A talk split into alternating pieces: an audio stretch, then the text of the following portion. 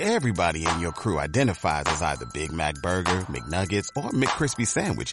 But you're the filet fish Sandwich all day. That crispy fish, that savory tartar sauce, that melty cheese, that pillowy bun. Yeah, you get it. Every time. And if you love the filet of fish, right now you can catch two of the classics you love for just $6. Limited time only. Price and participation may vary. Cannot be combined with any other offer. Single item at regular price. Ba da ba ba ba. Sube la podcast. El futuro es ahora. Y es bueno saber que estamos rodeados de super ciudadanos. Con la conducción de Josefina Ecold. Hola, hola, ¿cómo están? Bienvenidos a este Super Ciudadanos, Super Ciudadanas de día miércoles, patrocinado por la Corporación Humanas. Hoy día tenemos una pauta muy interesante para conversar y discutir sobre un tema que ha sido bastante polémico, por no decir otra cosa, en, eh, en la discusión constitucional. Hablo de la plurinacionalidad y para conversar sobre este tema, sobre cómo nos afecta a las mujeres, sobre cómo afecta también, o más bien, cómo beneficia a los em, pueblos originarios, eh, estamos con Minda Bustamante, que es precisamente especialista en derechos de pueblos indígenas y participación. Hola Minda, ¿cómo estás? Muchas gracias por acompañarnos y bienvenida a este Super Ciudadanas. Hola Josefina, un gusto poder estar con ustedes acá para conversar de estos temas tan importantes que, que han generado ruido, yo creo innecesario, pero es importante poder conversarlo para, para que las personas sepan, no se asusten y, y podamos votar informados en este, en esto, en este tiempo que queda y estar alertas a, todas las informaciones falsas, ¿no? Gracias, Josefina, por la invitación. No, gracias a ti, gracias por esa introducción maravillosa. Efectivamente, la idea es poder votar informadas e informados e informades, eh, todos. Eh, todas y todos en realidad, eh, y que podamos hacerlo con los datos correctos, que podamos discutirlo, que podamos discutirlo con calma, con respeto hacia los distintos puntos de vista, por supuesto. Eh, y para eso, poder conversar con una experta como tú, sin duda, va a ser súper aclarativo, aclaratorio para todos los que nos están escuchando. Así que muchas gracias a ti por acompañarnos, pues. Y efectivamente, ¿no? Ha habido muchísimo ruido en relación a estos artículos. Son por lo menos seis que hablan sobre este tema en el borrador constitucional que ya está siendo armonizado, que ya está armonizado y que se entrega el 4 de julio, ¿no? Para que lo podamos leer ya listo, completo, ordenado. Eh, y quiero empezar comentando contigo esto, eh, esto, que estos artículos ya estén o incluso que haya un artículo que reconoce la plurinacionalidad, ya de alguna manera habla de una deuda, de la reparación de una deuda histórica con los pueblos indígenas, con los pueblos originarios chilenos. ¿Cómo lo ves tú eso?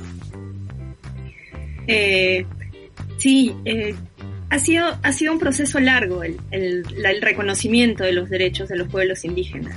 Y yo creo que el, eh, los derechos han estado reivindicados y, y solicitados y puestos en, en, el debate político por los pueblos indígenas desde que desde el retorno a la democracia. O sea, ya en el, en el Acuerdo Nuevo Imperial se solicita un, una participación política, hay un acuerdo que se firma. Eh, se ingresa el convenio 169 a la, al Congreso, que fue ratificado después de 18 años de discusiones. En el 2000, de hecho, para ratificar el convenio 169 hay un requerimiento de inconstitucionalidad por parte de diputados de derecha, que también consideraban que el convenio al referirse a pueblos atentaba contra la unidad del Estado, atentaba contra eh, lo que se llama una, una sola patria, un Estado-nación, que es lo que, digamos, el derecho nos ha enseñado durante 200 años de vida republicana en general en América Latina, ¿no? Estas son resistencias que se vienen a manifestar también ahora, en el tiempo, en este tiempo que estamos empezando a visibilizar, en que los pueblos indígenas están participando, en que realmente tienen una participación política eh, y que pueden poner los temas, sus derechos, derechos que están reconocidos desde por lo menos el 2008, pero reivindicados en, en, espacios políticos desde, desde los 90, ¿no?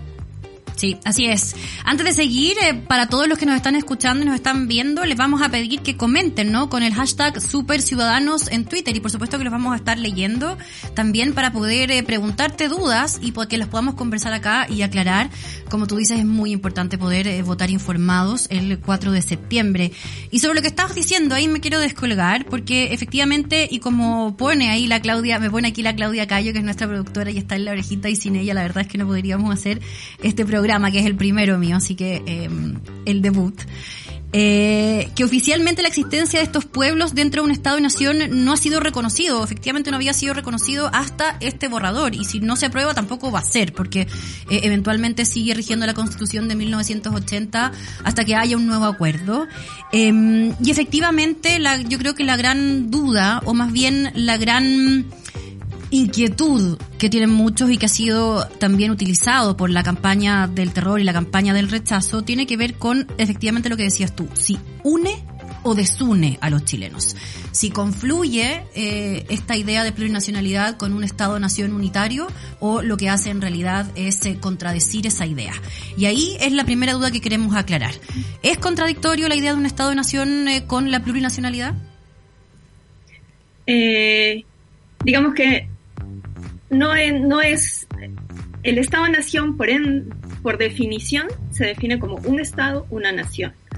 Pero eh, dentro de, de, lo que establece la plurinacionalidad se reconocen diversas naciones en un solo Estado. Digamos que no es contradictorio, sino que eh, desde el punto de vista, digamos, jurídico puede ser que el, que el Estado-nación, como lo conocemos en América Latina, eh, se eh, tenga una acepción distinta a la plurinacionalidad.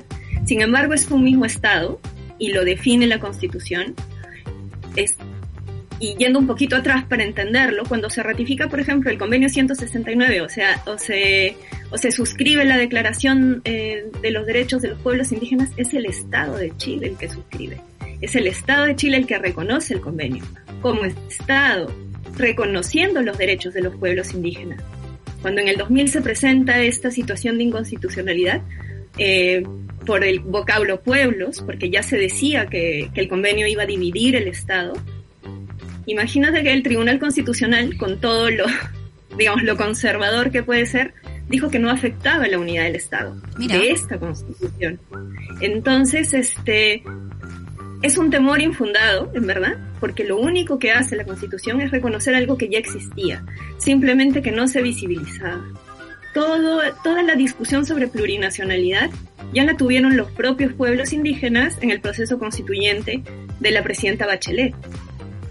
Y eso no, no se veía, porque no, no había un espacio eh, político donde los pueblos están representados. Entonces, no hay esa contradicción entre, eh, digamos, entre Estado-Nación y, ver, verlo como un Estado plurinacional en términos de la unidad de un Estado, ¿no? De la unidad de un territorio, de la unidad de, de, de un sistema político, sino es el reconocimiento de derechos que ya venían siendo eh, estando presentes, el reconocimiento de pueblos y naciones indígenas que están eh, en resistencia hace más de 500 años y frente a las repúblicas hace más de 200, ¿no? a las repúblicas latinoamericanas. Este ha sido un proceso eh, constante de avances y de retrocesos en América Latina en general, que es, digamos, la región que tiene más cantidad de pueblos indígenas eh, y, que, y que no pueden decir tampoco que tengan privilegios porque su, eh, claro, sus derechos, o sea, la discriminación estructural es parte de lo que se refleja en esta en esta en todo este discurso de privilegios o estos temores infundados o estos miedos que quieren crear en el resto de la población. O sea, para empezar, lo primero que se hace aquí es restituir, como decíamos, una deuda histórica con la dignidad de los pueblos originarios, con su cultura, con su cosmovisión eh, y también cómo ellos se sienten, ¿no? Ellos se incorporan a este Estado que ya lleva más de 200 años sin reconocerlo.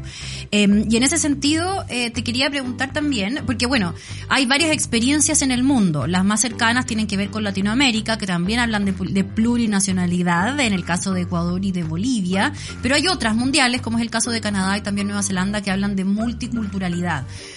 ¿Cuál es la diferencia? Y aquí también me quiero adelantar a probablemente muchas dudas que existen eh, eh, sobre cuál ha funcionado mejor obviamente las condiciones, las capacidades de los estados, eh, también el hecho de que sean estados benefactores, en el caso de tanto Canadá como Nueva Zelanda, hace que la calidad de vida de estos pueblos sea mucho mejor. No tiene que ver tal vez con el reconocimiento multicultural versus, versus plurinacional. Eh, pero te quiero hacer esas dos preguntas. La primera es, em, ¿por qué recogemos la experiencia de plurinacionalidad y no de multiculturalidad? Cultu culturalidad, no puedo decir la palabra. ayúdame, ayúdame. eh, y cómo en el fondo también combatimos el temor a decir que una es mejor que la otra. Eh, yo creo que es importante ver cómo los propios pueblos se reconocen, ¿no? Porque si analizamos, mira, aquí eh, ustedes conocen a Pamela Figueroa, a Tomás Jordán. Eh, escribimos un, un, librito, siete propuestas para la nueva constitución de Chile. Y ahí hay una parte en la que hacemos, bueno, yo hago en el artículo que me corresponde, un, análisis de cómo se ha eh, intentado reconocer a los pueblos indígenas pero no estaban los pueblos indígenas. Estas mociones las presentaban diputados, podía ser un mensaje de la presidenta o del presidente en distintos espacios. Y ahí se reconocía la multiculturalidad. ¿Y qué es importante de la plurinacionalidad? Que se escucha lo que los propios pueblos dicen de cómo se reconocen ellos. Ellos se reconocen como naciones porque tienen este, una identidad cultural, una identidad este, territorial de alguna forma, porque, porque sus territorios están definidos, eh, lenguaje, un lenguaje común, eh, formas, formas propias de, de, de, manifestar sus derechos colectivos, etcétera.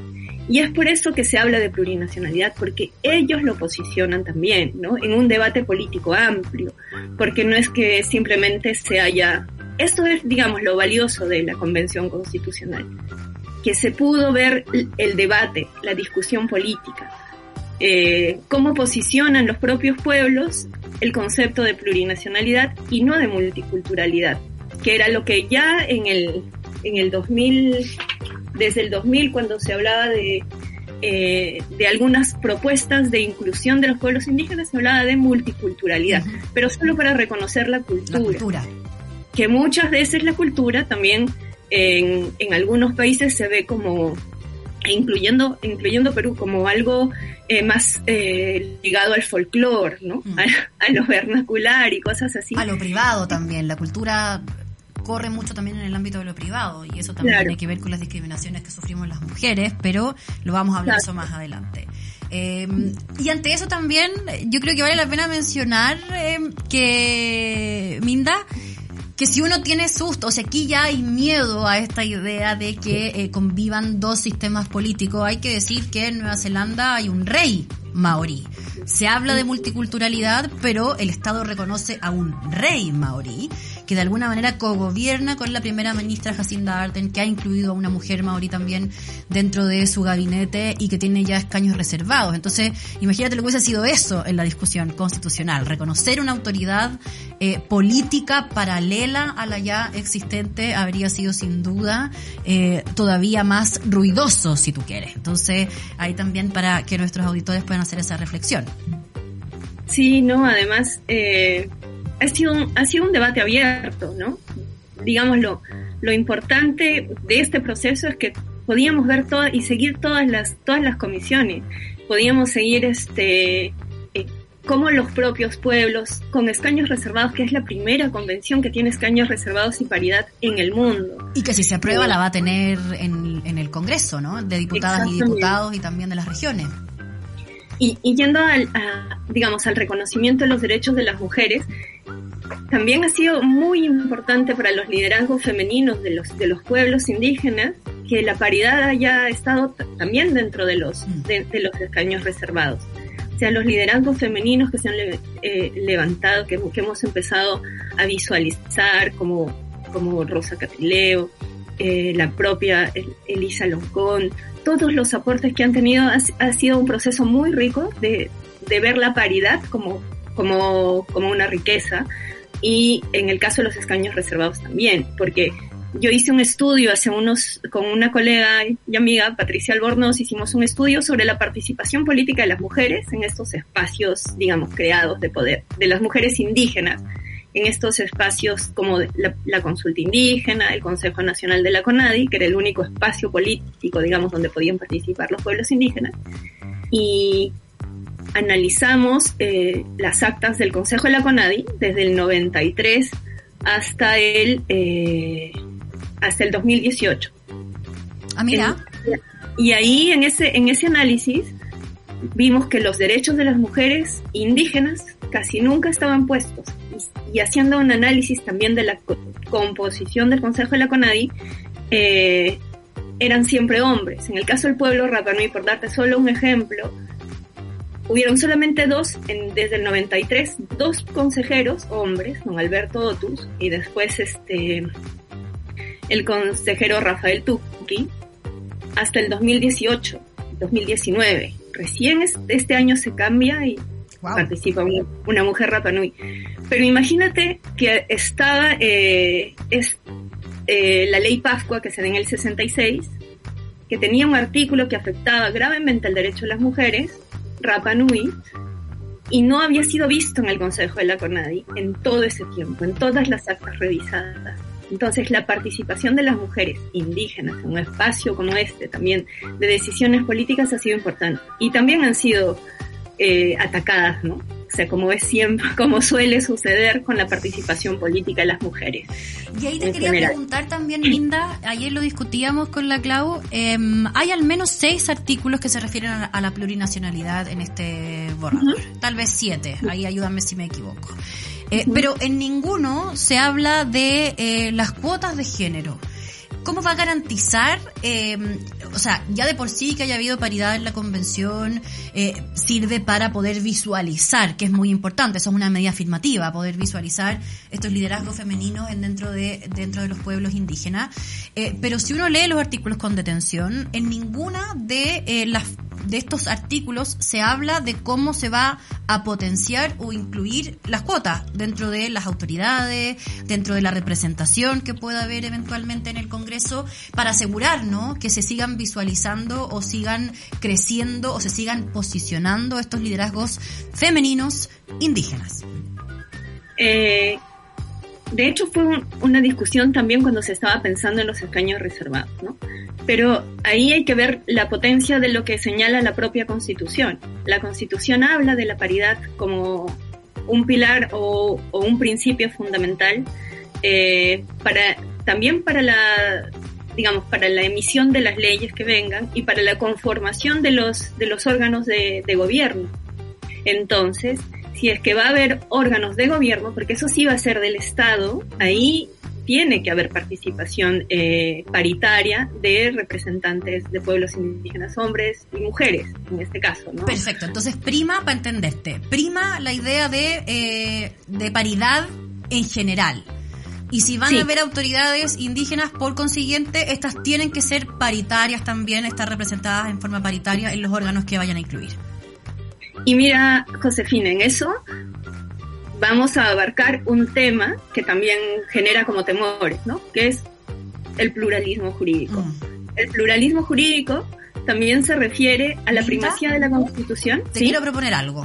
¿Te parece que para que no cortemos esa idea, vayamos a la tanda que tenemos que ir, escuchemos a Anita Tillú con eh, Somos Sur y después volvemos para poder desarrollar esa idea sin cortarla? ¿Te tinca?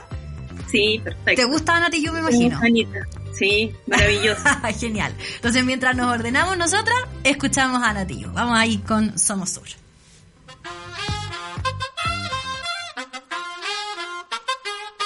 Tú nos dices que debemos... Ya estamos de vuelta en Super Ciudadanos.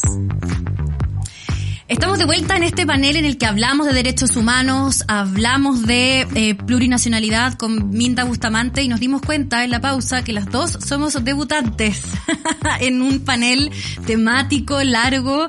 Así que nada, estamos muy contentas de poder recibir sus, sus, dudas, sus críticas constructivas. Em, así que nada, pues vamos adelante con lo que habíamos dejado pendiente, ¿te parece, Minda? Y para que entremos en tema, voy a leer el artículo. ¿Te tinca? Así lo desglosamos eh, paso a paso. Es el artículo 300, eh, no, 300, el número 340, artículo 2, habla esto antes de, eh, Clau, antes de la armonización o después de armonizado? Antes de la armonización. Cambió casi nada, me dice la Claudia.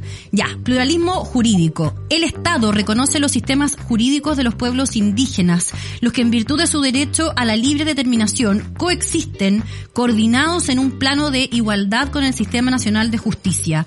Estos deberán respetar los derechos fundamentales que establecen esta Constitución y los tratados e instrumentos internacionales sobre derechos humanos de los que Chile es parte y que, eh, por supuesto, se ratifican con esto, ¿no? De los que ya hemos, hemos firmado antes que esta constitución eventualmente entre en vigencia. La ley, y esto es súper importante, determinará los mecanismos de coordinación y cooperación de resolución de conflictos de competencia entre los sistemas jurídicos indígenas y las entidades estatales. De alguna manera con eso ya eh, entendemos que va a haber una coordinación legal necesaria para ir despejando dudas y miedos. No es que esto entre en vigencia así, sino que eh, los sistemas van a ser coordinados en, eh, en virtud de las necesidades necesidades del Estado, reconociendo ambos sistemas eh, y sobre todo, y esto sí es clave, ahí corrígeme tú si me equivoco, reconociendo la igualdad ante la ley no solamente de los pueblos indígenas, sino que de todos. Es decir, aquí también para despejar otro miedo, todos seguimos siendo iguales ante la ley. Exactamente, Josefina. No hay que tener miedo. O sea, ayer yo estuve revisando el texto armonizado para ver cómo había quedado precisamente el tema del pluralismo jurídico, que es como el miedo más grande que existe, porque no se sabe si cometes este un delito y llegas y te, juzga un tribunal indígena con, bajo sus normas salvajes, porque eso es lo que está en el fondo. O sea, yo hago una caricatura. Pero sí, porque eso es lo que veo, ¿no? Mm. Eh, y, y y en el, en el texto de armonización se habla de los sistemas de justicia eh, desde el artículo 300 y se habla precisamente de lo que hablábamos hace un momento. La paridad está reconocida como un principio constitucional. Los derechos fundamentales y la igualdad en el ejercicio, el goce y el disfrute de derechos es un, un principio también de la Constitución en cuanto a los derechos fundamentales. No hay privilegios.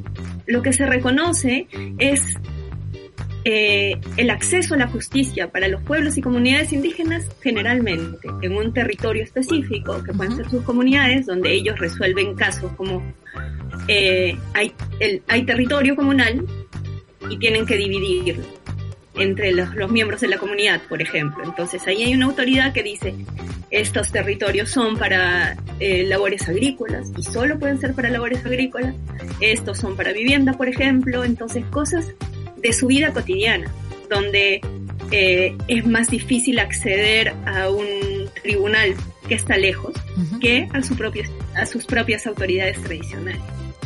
Después, los artículos de la Constitución armonizados también hablan de que se regirán por la Constitución, las leyes, los tratados eh, eh, internacionales reconocidos por Chile eh, sobre, sobre derechos humanos, entonces no hay ahí ninguna vulneración. Y además habrá una comisión del, del, de la Corte Suprema que en caso que haya alguna vulneración o una persona de los propios pueblos no se sienta parte de su, que, que su derecho ha sido vulnerado, podrá ir a esta comisión de la Corte Suprema a reclamar que ha tenido una vulneración de derechos y ahí los ministros de la Corte con algunos expertos que formarán parte de una comisión en relación con, con las autoridades indígenas podrán ver cuál ha sido la vulneración, pero siempre con la primacía de la Constitución y las leyes. Y también lo que hablaba, que hay una coordinación entre el sistema de justicia nacional para precisamente esta revisión u ordinario y los sistemas de justicia indígena. ¿no? Para bajar la discusión, para ponerlo en un lenguaje que todos podamos entender, todas y todos podamos entender. Eso significa que eh, las en el caso de, que se cometa un crimen, ¿no? En un, en un estado en un estado indígena, en una comunidad indígena, a esa persona quién la juzga, el sistema jurídico indígena o el sistema jurídico nacional, si tú quieres. El ordinario. en general en los, países donde hay pluralismo, o sea, el derecho a la vida es un derecho fundamental y es un derecho constitucional reconocido. Entonces, todos los derechos fundamentales, por lo general, van a ser juzgados y cuando vayan eh, en el sistema ordinario, no es que, sea el, propio pueblo, la propia comunidad, porque ahí hay un derecho fundamental afectado, ¿no? Que es lo que señala los artículos de la Constitución. O sea, para eliminar la caricatura que muchos quieren posicionar, no es que si tú matas a alguien en eh, una comunidad indígena te van a mandar a, no sé, a hacer trabajos comunitarios y si tú matas a alguien en Santiago vas a ir a la cárcel 15 años. Eso corre para todos igual. Eso corre para todos igual. No, no hay este, no existe ese temor. Además, va a existir esa ley de coordinación, va a existir este espacio de discusión que también va a ser amplio, en el que los propios pueblos van a, van a posicionar los temas que resuelven, que por lo general en el resto de países de América Latina se refieren mucho a temas patrimoniales, eh, a temas de convivencia entre los propios miembros de la comunidad, porque se busca una justicia más restaurativa a nivel de la comunidad, ¿no? O sea, si tú generas una, una discusión con tu vecino, con el que tienes que estar todo el tiempo, eh, ahí hay una, se busca una forma de resolución más cercana. Porque para muchos pueblos indígenas el acceso a la justicia en un sistema eh, como el que tenemos es complicado. Y no solamente para los pueblos indígenas, sino para una mujer, por ejemplo, ir a demandar un... Eh, o, ir a poner una denuncia sobre violencia, ya también es como, como por llamarlo de alguna forma, un calvario entrar al sistema sí. O sea, hay que partir de la base que desde la mirada interseccional esa mujer vive dos discriminaciones, una por ser mujer y la otra por ser indígena. Y una tercera, agreguemos, por ser pobre, porque también hay que recordar que los territorios indígenas suelen ser las, estar en las regiones más pobres de Chile, con menos acceso a justicia, a salud, a educación, eh, incluso a servicios del Estado, exacto. Entonces, poder ir para, tener, para tener un acceso a la justicia, también tienes que poder tener un camino que te lleve a un juzgado. Exacto. dinero, poder quedarte en una ciudad que no es la tuya, y todo eso implica un gasto que para los pueblos indígenas eh, en toda América Latina, en los países que yo conozco donde existe pluralismo jurídico, es una brecha enorme poder mm. acceder a la justicia. Entonces, reconocer los sistemas propios no es darles un privilegio, simplemente reconocer que sus sistemas de vida eh, puedan ser autorrestaurados de una forma más cercana. Y por, lo que, y por lo que te entiendo, en muchos casos, permitirles acceder a un derecho. Claro, que es, es un derecho fundamental. O sea, el acceso a la justicia es un derecho fundamental porque con eso puedes sentirte, eh, eh, digamos, reparado en, un, en una situación que te generó un desmedro, sea económico, sea eh, físico, etcétera, ¿no? Porque hay una situación conflictiva que los sistemas de justicia resuelven. Entonces ahí, eh, sobre todo desde el punto de vista de las mujeres, eh, Minda, esto es súper importante para permitirles avanzar, ¿no? Para permitirles avanzar en derechos, para permitirles avanzar en, en representación. Eh, y ahí también surgen hartos miedos y mitos, y esto te lo digo porque parece absurdo, pero ah, desde la ignorancia eh, surgen estas dudas, que hablan, ¿no? De la cosmovisión de las culturas y de los mundos originarios, ¿no? De los pueblos originarios. Y desde esa cosmovisión visión, lo he escuchado bastante en esta campaña de la desinformación, eh, se habla de, bueno, cómo las mujeres van a acceder a más derechos si desde la cosmovisión, o más bien desde la cultura eh, indígena, las mujeres tienen que estar en la casa, las mujeres pueden ser tratadas como quieren eh, por los hombres, eh, no se les permite ser parte de la vida laboral porque se em, existe este, esta concepción del trabajo de la tierra, eh, entonces que permitir esta entrada de los pluralismos jurídicos más bien lo que va a hacer va a conseguir que las mujeres retrocedan en derechos al no estar bajo el paraguas de un Estado que nos reconoce más o sea, yo creo que ese sí es un problema, ¿no? O sea, eh, la situación de, machismo no solamente es un capital de los de, digamos, de las sociedades modernas, sino también es parte del, del, de las sociedades indígenas o de los pueblos indígenas, ¿no? O sea, las mujeres hemos estado históricamente disminuidas en ejercicio de derechos. Y, Relegadas al trabajo reproductivo. Al trabajo reproductivo a no, a no poder manifestar nuestra opinión, a no poder este, a quedarnos dentro de lo público, no participar de lo privado, eh, las situaciones de violencia, que creo que es, eso es para todos, para todas las, es, es como un, un común denominador en todo, ¿no? En los pueblos indígenas, en no indígenas. Las situaciones de violencia, violencia intrafamiliar y que las mujeres son menos porque es tradicional e histórico, está.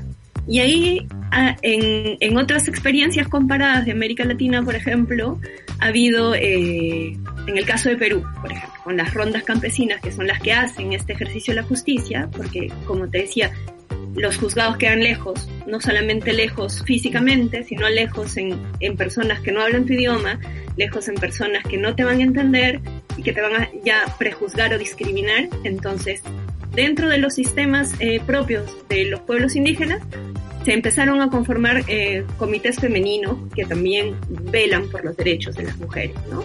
Porque ya es algo que, que se vio, que muchas veces los sistemas de justicia propios no garantizaban el ejercicio de derechos de las mujeres y hay eh, comisiones femeninas dentro de los sistemas propios de justicia que se encargan ah. de garantizar que las mujeres puedan tener un acceso a la justicia eh, reconociendo sus derechos y defendiéndolos. ¿no? O sea, en esta bajada legal que hay que hacer una vez que se eh, eventualmente se apruebe este borrador constitucional, en esta coordinación legal de la que tú hablas, debería recogerse esa experiencia de las comisiones femeninas que puedan velar porque dentro de ese sistema particular eh, los derechos de las mujeres estén garantizados y no hay más invisibilizados. Exactamente. Yo creo que eso, eso es, eh, eso es este, un tema, un tema fundamental, ¿no? En esta, en esta ley de coordinación, eh, dentro de las autonomías propias de los pueblos indígenas, los derechos de las mujeres tienen que estar garantizados, ¿no? Tienen que, que, estar visibilizados y para eso también el concepto, no solamente de paridad, sino de reconocimiento de derechos fundamentales y reconocimiento de un enfoque de género tiene que permear todo, en verdad. O sea, todas las y ahí si uno lo piensa, eh, Minda, para un, para un país, ¿no? Eh, plurinacional, plurinacional o no plurinacional, que eh, reconoce tratados internacionales sobre derechos humanos, hay que considerar que la violencia contra la mujer es una violación a los derechos humanos, no es solamente una violación al código penal vigente. Entonces, en ese sentido, si vamos a recoger esos tratados, eh, para asegurar que estamos cumpliendo con ellos, esto debería ser un desde. Sí, claro que sí. Porque además, eh, si vemos, digamos, la riqueza del sistema de, esta convención constitucional y que se reconozca un sistema eh, de pluralismo jurídico, a nivel constitucional también te da esa garantía, ¿no? El cumplimiento de los derechos fundamentales. Eh, y los derechos de las mujeres son derechos fundamentales. Mm. Los derechos a una vida libre de violencia tienen que ser tiene que ser un estándar para todas, para todas las mujeres de Chile, sea de pueblos originarios no de pueblos originarios, ¿no? Eh, y eso tiene que, permear los sistemas de justicia, porque por eso también están dentro, del, dentro de la Constitución y, y, también las autonomías indígenas y también la situación de las tierras. Si bien no se, eh, no se hace una alusión específica, porque muchas veces cuando se habla de reconocimiento de, de los derechos de los pueblos, se habla de los derechos colectivos y dentro de eso los derechos específicos de las mujeres quedan como, mm. Como digamos, no tan visibilizados, pero están. Y el, y el que se discuta dentro de este marco normativo más amplio, que reconoce los derechos fundamentales, que reconoce la Convención Belén para ratificada por Chile, la CEDAW, etcétera, también van a permear los propios sistemas que están reconocidos y que tienen que aplicar en base a estos derechos fundamentales, ¿no? Los derechos de las mujeres. Es que ahí hay un error histórico eh, de nuestro sistema, que también, eh, bueno, eh, rigen muchos otros países del mundo, que de alguna manera esta constitución o este borrador intenta corregir, que es la idea de que lo universal es lo igualitario y no reconocer dentro de esa universalidad las diferencias es lo que nos ha hecho eh, que este sujeto tan global finalmente sea un sujeto despojado de esos de los derechos que eh, derivan de sus particularidades, de sus características, de su origen, de sus ideas, eh, en fin, ¿no? Y esto aquí se corrige.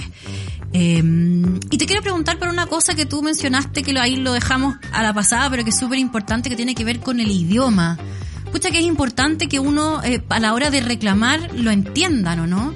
Y desde ese punto de vista, eh, esta idea de eh, los sistemas jurídicos específicos también ayuda a que muchas mujeres, y no solamente mujeres de los pueblos indígenas, sino que personas de estas comunidades en general, puedan expresar lo que les pasa, ¿cierto? Sobre todo si consideramos que ha habido en estas regiones o en estos sectores peor educación, em, mucha pobreza y muchos simplemente no hablan castellano, ¿cierto? Sí, y, y, fíjate, si uno empieza a ver los abusos y la no igualdad ante la ley o la igualdad ante la ley dentro de los sistemas de justicia, eh, y el abuso de muchos abogados también en el ejercicio del derecho, se, está, se ve en, estas, en estos arriendos de tierras que había en, eh, en el sur, en Hualmapu, a 99 años. O sea, 99 años con, con unas, este, con, con un costo por arriendo irrisorio mm. de tierras que... Impagable. Que, que eran aprovechadas. Entonces, ¿cómo puedes decir que hay un acceso igualitario a la justicia si una de las partes, la que te arrienda, que tiene abogado, que tiene este, alguien que, que, te va a presentar ante un notario, que tiene el dinero, que te da un poco de dinero, no hay ese, ese acceso igualitario a la justicia, sino que hay un aprovechamiento. Y recién muchos tribunales se están pronunciando sobre este abuso. Mm. Entonces, hablar de que existe igualdad ante la ley y que ahora va a haber unos privilegiados es falso, o sea, es falso en el, en el origen, ¿no? Eh, porque no es solamente o sea, además del idioma, que no hay traductores, mm. que, al reconocer un idioma oficial ya se, ya se va a empezar a ver, hay una percepción del indígena como eh, estancado o, o, como que quedó anquilosado. o salvaje, como tú misma decías, y así es.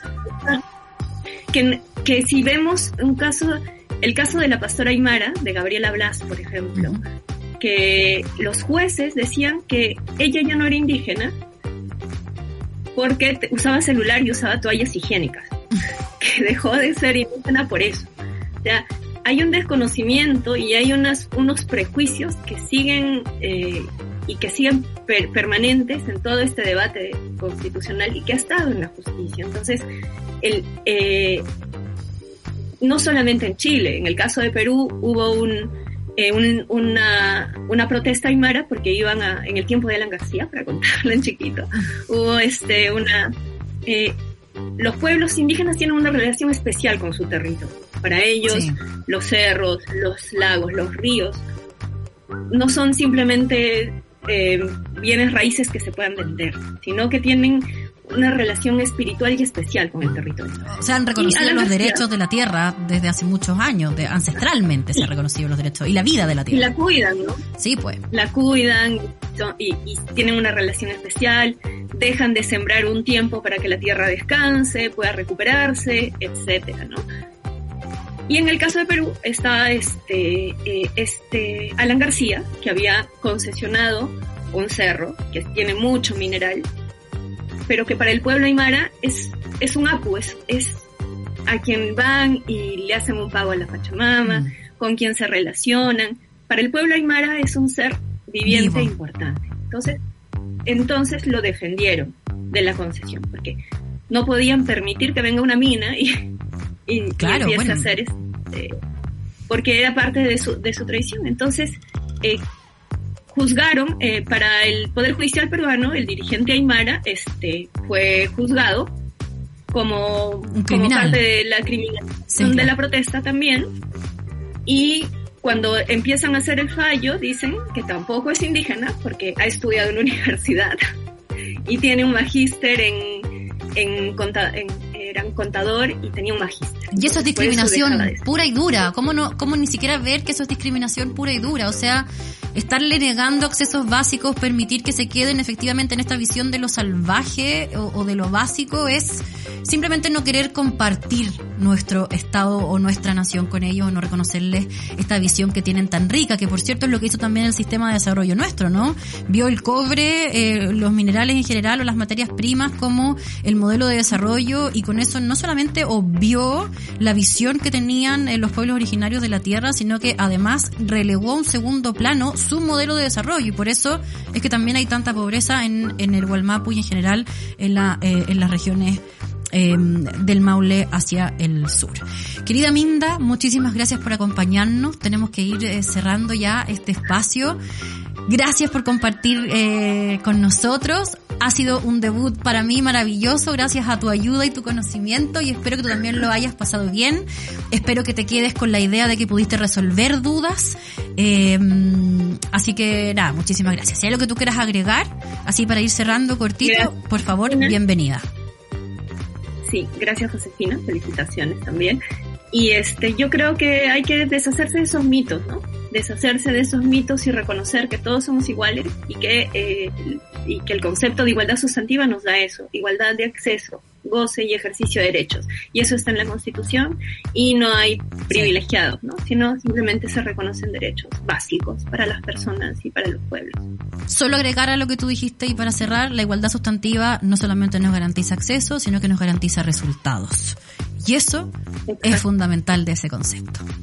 Muchas gracias Minda, muchas gracias a todos ustedes por ustedes por acompañarnos en este Super Ciudadanos, Super Ciudadanas de día miércoles eh, con el patrocinio de la Corporación Humanas. Estaremos acompañándolos todos los miércoles con temas que son importantes para las mujeres, pero por sobre todo que son importantes para esta visión, este reconocimiento y el respeto de los derechos humanos y fundamentales de todos. Nos vemos el próximo miércoles. Chao. Eso fue Super Ciudadanos. De lunes a viernes a las 10.30 de la mañana, solo por subela.cl. ¿No se merece tu familia lo mejor? Entonces, ¿por qué no los mejores huevos? Ahora, Egglands Best están disponibles en deliciosas opciones. Huevos clásicos, de gallina libre de jaula y orgánicos de Egglands, que ofrecen un sabor más delicioso y fresco de granja, que le encantará a tu familia. En comparación con los huevos ordinarios, Egglands Best contiene la mejor nutrición como 6 veces más vitamina D, 10 veces más vitamina E y el doble de omega 3 y B12. Solo Egglands Best. Mejor sabor, mejor nutrición, mejores huevos. Visita egglandsbest.com para más información.